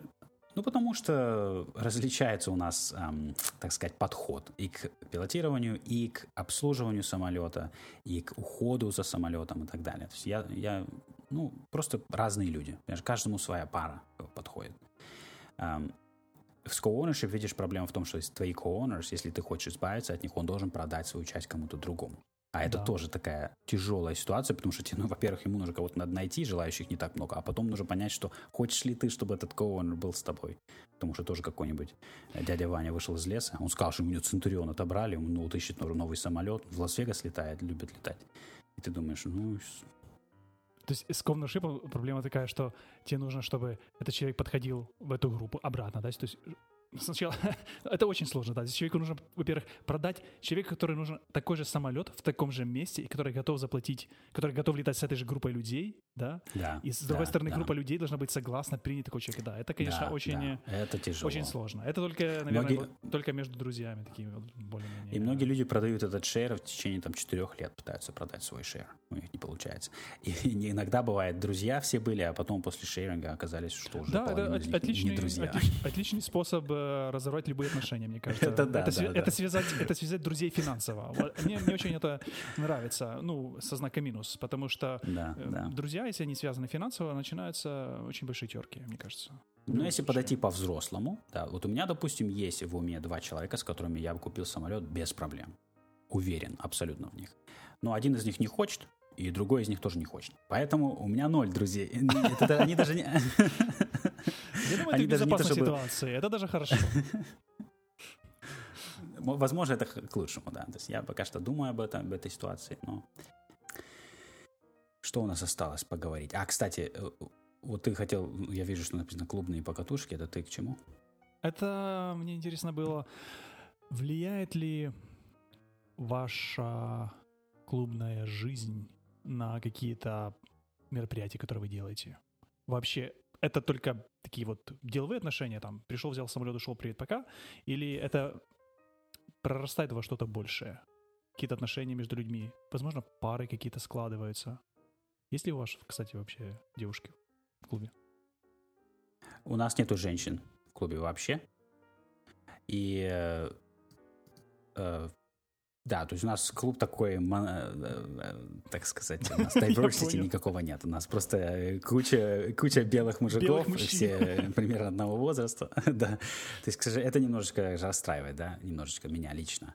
А, хотя некоторые члены клуба с этим абсолютно в порядке. И Э, у нас нет никакой социальной жизни в клубе. Когда я вступал, я на самом деле надеялся, что ну теперь это будет как бы тусовочка, так прикольно будет общаться там с другими пилотами, мы может какие-то барбекю вместе сделать, еще что-нибудь. Нет, в реальности никто ничего не хочет делать. Я предлагал сделать барбекю вместе раз 10, наверное, никто ничего не хочет делать. И, ну и да, у нас нет такой социальной жизни, но это зависит от клуба к клубу. Я знаю, другие клубы есть, которые очень тесно общаются и вместе тусят, и вместе делают барбекю и так далее, и вместе летают. А, но то, что мы делаем, допустим, да, то есть если тебе нужен инструктор, допустим, кто-то в клубе инструктор, может полетать с ним, да, а, или, допустим, если тебе нужен пилот безопасности, если ты летаешь по приборам, тебе нужно отлетать несколько заходов под козырьком, ты не можешь это делать один, тебе обязательно нужно, посадить, обязательно нужно посадить с собой кого-то, и ты можешь из клуба кого-то взять. Э, естественно, это удобно, когда у тебя есть такие люди, когда можешь позвонить, там, попросить кого-то полетать с тобой. И вообще сам факт, что можно использовать э, эти клубные самолеты для инструктажа, это очень здорово. То есть я могу привести своего инструктора со стороны и летать на клубных самолетах без проблем, и таким образом сэкономить. То есть я сделал свой instrument commercial flight instructor э, в клубе, используя клубные самолеты, приведя инструктора как бы извне. Единственное, что ты не можешь получить PPL в таком клубе, потому что тебе нужно сначала 200 часов да. получить, чтобы да. выступить. Да. Но, э, к справедливости ради, есть другие клубы, куда пускают студентов, где тебе не нужен налет. Ты можешь вступить туда, если ты студент-пилот, и ты можешь учиться, ты можешь прям вступить в клуб с договоренностью, что ты будешь учиться ППЛ делать на этом самолете. Это есть. Это не будет, конечно, Cirrus или там DA-50, но это будет э, какой-нибудь, может, Piper Cup, без проблем. Ты будешь платить за него там 70 долларов в час, скажем, грубо говоря, и делать свой PPL. Ты можешь сам это, понять, насколько это, это кстати, да, денег. это хороший лайфхак. Это очень хороший лайфхак. Да, Для того, да. чтобы... Некоторые говорят, что нужно купить свой самолет, потом отлетать на нем, потом его продать, ну, чтобы получить PPL. Но с клубом, я думаю, это будет э, намного, намного более легче. проще и, да, возможно, да, да. Ты просто даже дешевле. Ты вступил, да, уже все есть, все готовое, самолет готовый, кто-то занимается обслуживанием и так далее. Ты вступил, полетал, вышел пошел. Угу. Что бы ты поменял в своем клубе? Самое большое то, что тебе не нравится. То, что тебе вот спать не дает. Проснулся среди ночи, думаешь, нужно поменять. Uh, у нас Или, есть... Если не поменяется, не... уйду из клуба. Меня, я переживаю о некоторых устаревших способах делать вещи. То есть у нас есть люди, которые давно-давно-давно получили сертификат, они привыкли делать какие-то вещи по, по старинке, допустим, бароскопирование цилиндров раньше такого не делали. Никто не делал бароскопирование цилиндров. Это такая вещь, которая была, что? Вот там в 90-е спросить, в 80-е спросить, какое бароскопирование, чего? Какую-то камеру куда-то а, засовывать, какие-то темные вот, отверстия. Куда Зачем это нужно? Да, да. Или, допустим, вот эти... У нас стоит engine monitoring, да, у нас кучу данных. Э, двигатель пишет, каждые 6 секунд пишет данные о, о работоспособности силовой установки. Их никто как бы до меня даже и не смотрел. Никогда. Вообще. Никого не волнует это. То есть и я постоянно сталкиваюсь, я постоянно пытаюсь э, как бы привнести в клуб вот эти новые современные condition monitoring, basically, э, какие-то новые средства слежения за самолетами, то есть чтобы они были более э, чтобы мы могли более уверенно пользоваться нашей техникой, не переживая, что у меня там клапан застрянет выхлопной где-нибудь на каком-нибудь цилиндре. Но я часто сталкиваюсь вот с сопротивлением, что как бы, ну, они не хотят менять то, что у них вот сейчас. Они не хотят платить за бароскопирование дополнительные деньги. Они не хотят, допустим, делать там э, анализ масла. То есть анализ масла нужно делать. Если ты делаешь condition monitoring, ты должен делать анализ масла. Они как бы его не делают, экономят чуть-чуть денег. И, в общем, а я постоянно сталкиваюсь с этим, знаешь, неохотой менять вот этот процесс. А сколько сейчас наработка на ваших двигателях? На одном у нас, по-моему, 1100, 1200 э, на одном у нас э, самолете. На втором самолете мы уже делали overhaul. После у нас был prop strike, после этого мы делали overhaul. И у нас э, после overhaul, наверное, уже часов 400, может быть, мы налетали, mm-hmm. или 500, как-то так, наверное. Ну и вообще, сделать такой вывод. Стоит ли это овчинка выделки? Пошел бы ты конечно, еще раз на, на это? Конечно. А у меня нет выбора. Меня нет выбора абсолютно. То есть сколько мне, что бы мне не нравилось в этом клубе или там еще что-нибудь, хотя в целом мне клуб нравится, у меня все равно не было бы никакого выбора. Позволить купить самолет себе я не могу, если только мы не говорим там, окей, я могу купить какой-нибудь там э, очень старый самолет, знаешь, за очень дешево, да. Но я не думаю, чтобы моей семье понравилось бы летать на очень старом самолете, знаешь. Эм, Поэтому, если хочешь что-то такое более-менее свежее, бодрое, то, да, позволить я не могу себе купить. Арендовать я пробовал, это не, не получается на долгосрочно. Поэтому только клуб пока что. Есть э, ли другие клубы где-то в ваш, вашей округе, которые также владеют цирусами? По- нет. По-моему, вот есть один. Есть вообще другие клубы, да, там разные самолеты есть. В частности, на нашем, в нашем аэропорту есть другой клуб, который летает на двух Цеснах, 172 и 182. Почасовая плата, кстати, на них выше, чем на наших Цирусах. А, логично, но... это логично. Самолеты то древнее, а обслуживать то Они, кстати, у них, у них классные Cessna с э, Garmin G1000, они такие свеженькие. А, но они еще до сих пор в кредите, они выплачивают кредит. То есть у нас, по крайней мере, клуба нет кредитов, мы в дебете, они в кредите. И у них прикольнее. Мне на самом деле тусовка немножечко больше нравится. Они более дружный клуб, они более социальный клуб. А, но да вот так, чтобы Цесна, цирусы... Понимаешь, Цесна. Цесна — это вот то, что объединяет людей. А цирусы — это вот эти вот новые модные штучки, которые разделяют людей, как телефоны, которые разделяют людей сейчас. Понимаешь, они не объединяют нас. Отличная теория. Отличная теория. А, по-моему, есть еще где-то в каком-то аэропорту Цирус СР-22, где, по-моему... Кстати, я, может, попробую откопать его, потому что я раньше не подходил в него по, по налету или еще что-то такое, а сейчас, возможно, мог бы посмотреть. Я бы на 22-м, конечно, летал, по мне бы это было бы прикольнее на дальняк летать на нем. Почему? А так Почему нет, на 22-м лучше на дальняк? Быстрее, быстрее прилетаешь. Вместо там часу 15 будешь летать там час, вместо трех часов там два с половиной и так далее. То есть, ну, это прикольно. И он больше прикольно. везет по весу. Больше полезная прикольно. нагрузка. А есть ли у вас еще инструкторы в клубе? Или ты там один такой? Есть, есть. У нас есть инструкторы, у нас есть э, линейные пилоты, у нас есть чувак, который летает в Дельта, у нас есть чуваки, которые летают корпорат на джетах. А, то есть у нас есть очень толковые, крутые пилоты. Да. Поэтому твои барбекю им как-то не прижилось. Они и так имеются а, в виду. Да, я не знаю. Ну, в целом мы просто такой не, не очень дружный клуб. Как бы. Мы просто мы относимся друг к другу с уважением, мы нормальные, и, но ни у кого нет особого желания там тусить вместе, видимо. У всех своих друзей есть. Сколько лет самому молодому? Ну, это либо я, Хотя мне уже Да, мне 33. Это либо я, либо вот есть еще один чувак там, который помоложе. Может быть, а может быть и нет. Я не знаю. По-моему, я самый молодой. Я не удивлюсь, если я самый молодой. Деды собрались там, да. Да, меня это расстраивает. Хочется, конечно, новой крови, молодых. Э, но, видишь, 200 часов налет минимальный, поэтому, видимо, порог такой. Плюс, знаешь, многие люди по умолчанию, когда они видят, что Цирус, клуб, они по умолчанию думают, о, не-не, я не могу себе это позволить, это сильно дорого. Когда я им говорю, что я плачу 115 в час, они на меня смотрят так с круглыми глазами. Когда он только что на Цесне арендованный прилетел за 140, он смотрит на меня и так, в смысле, знаешь? Поэтому многие люди сторонятся нашего клуба, не понимая, что на самом деле это доступно многим. Здорово. Ну что, мы закончим с этой темой? Или у тебя есть еще что добавить? Поехали дальше. Пос... Да, да, все, больше не будем ничего говорить. Мне кажется, мы достаточно наговорили про это. Да, да, достаточно говорили. У нас осталась одна тема, которая кочует из э, выпуска в выпуск, наверное, еще с выпуска третьего она у нас была тема, которую мы все так, все так не обсудили, и сегодня решили мы ее «Пора вещания». О чем же тема? Я сейчас даже не помню даже, о чем она была. А, короче, Pilot Workshops, мой любимый э, онлайн ресурс. Э, который выпускает платные такие интерактивные видео, аудио э, материалы для изучения.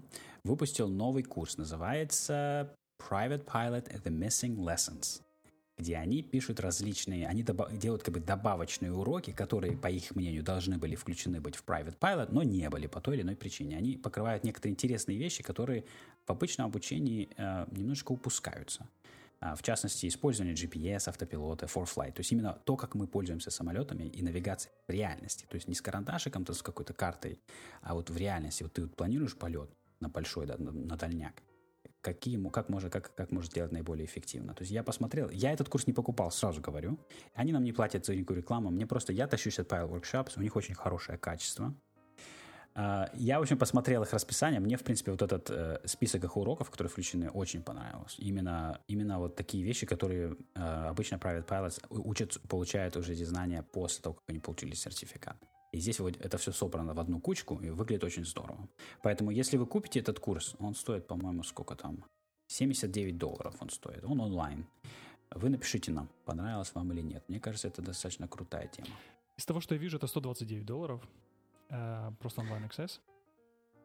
А, окей, это потому что я уже customer, поэтому у меня дискаунт. То есть у меня скидка 79, да, полная стоимость 129, да. Ты прав. Ну, вот так вот. Для Так опытных живем, всегда так дешевле. Для опытных всегда дешевле. 200 часов налета дешевле на Cirrus. Купил что-то раньше на Pilots Workshop. Плати 79 за следующий курс. Так и так и есть. Э, Со Тяжела жизнь страховкой, знаешь, студента. так же. Покупаешь самолет, если у тебя маленький налет, страховка стоит конско. Конский стоит. Если у тебя налет переваливает за 500, страховка сразу становится дешевле. Ну, зависит от самолета, конечно. Если покупаешь Cessna 150, там намного легче Ну, это логично. 501 час пошел, и ты Конечно. стал просто на три ступеньки выше. И- это одна из наименьших как бы факторов, которые у страховой компании есть. Это твой налет и твои рейтинги. Поэтому чем больше у тебя рейтингов и сертификатов, тем тебе будет меньше. Я получал сертификат новый, и у меня каждый с каждым новым сертификатом моя страховка дешевела там на 30 долларов в год, допустим. Ну давай, 20 удиви нас цифрами. А если раньше у тебя такая страховка стоила... Сейчас мы знаем, она стоит 200 долларов. Ну, стоила 200 долларов обычная, если без инструкторского рейтинга, то а, когда ты только получил PPL, сколько у тебя было? Ты помнишь? Я не помню, ты сейчас смеешься, что ли? Вот видишь? Я бы мог найти... Я бы мог найти эту информацию, но это мне понадобится некоторое время. Она не Ну, сильно дешевела. Приблизительно. Ну, кстати, мне вот в этом Порядок. году прислала, прислала моя, авиаком, моя страховая компания, Авиакомпания. прислала стикер. Прислала стикер типа Safety Award. То, что я такой хороший, прилежный и, и пушистый, что я постоянно получаю новые сертификаты рейтинги, у меня не было никаких accidents, incidents, что все здорово. Я летаю с, с 14 года. и всё А нормально. стикер теперь нужно на трубочку питона клеить, да? Стикер, к сожалению, говорит 2019, сейчас уже 2020, я решил, ну что мне... Ты не оценил мою шутку. Стикер нужно было наклеить на трубочку пито. На, на, на статик. так- Тогда уже на статик порт. Ну, я понял, понял, окей. я не оценил, я точно. Сорян. Дешевле самолет, дешевле страховка. Что еще мы не сказали? Сегодня все было про Да дешевле. все уже, все сказали, Алексей. Самолет уже за миллион? времени уже. Да. Поговорили о всем. Присылайте э, в чатик. А я напомню, что в шоу-нотах есть ссылочка, по которой вы можете присоединиться в наш чатик. И посоветуйте какой-то самолет в покупке. Давайте вместе займемся видеошоппингом. Это же так увлекательно. Нам нужно обсудить что-то в следующем выпуске. А, Возможно... Да, там в чате, в чате горячая тусовка собралась, огромное количество людей, обсуждение у нас очень горячее, поэтому если вы еще не присоединились, это вы, вы упускаете невероятную возможность. то это та социализация, которую Илья не нашел в своем клубе, он нашел в вашем чатике. Это настоящий социализм. Я на, на самом деле чувствую себя со- со- Социалист. социалистом теперь. Я теперь стал социалистом. Ам, ну, если не коммунистом, это уже хорошо, я думаю. И пишите, не забывайте, пишите лайки, ставьте их везде. Слово лайк. Нужно писать слово лайк, да? Пишите эти, э, как их называют, отзывы, комментарии, если вам что-то понравилось. Если вам что-то не понравилось, это не обязательно писать. Пишите, что понравилось. То есть э, любой конструктивный комплимент мы принимаем. И делитесь с друзьями ссылками на, на, на наш канал. И, кстати, если... Канал. Да, почему-то сложно найти наш, оказалось, подкаст. Мы пытались найти его, почему-то он сложно ищется. Вот в Apple подкаст, допустим. Потому Так что, что нужно искать пишите в- просто класс, гольф. Пишите в И, Apple, жалуйтесь. Да, если, если вы хотите, чтобы ваши друзья или недруги находили наш подкаст, а прочее, Нам нужно недругов много, да. Отправляйте всех ваших недругов к нам. Э, Да, можно просто в Apple Podcast поставить э, там свою оценочку, написать комментарий, это влияет на, на топ авиационных подкастов русскоязычных. Оказывается, их не так много. Да, оказывается, их немного. У нас есть Да. небанутые, есть вот э, еще какие-то там вот два принадлежат компаниям, по-моему, коммерческим. И, и наш свободный, свободный подкаст, некоммерческий, как О Как, э, компактной авиации. гусиная песня. Гусиная песня. Я не знаю, о чем ты говоришь. Я, Ну, гуси, говоря, они знаю. поют, знаешь. Ночью, когда выходишь на болото, там гуси поют. Вот это, вот это мы с тобой вдвоем.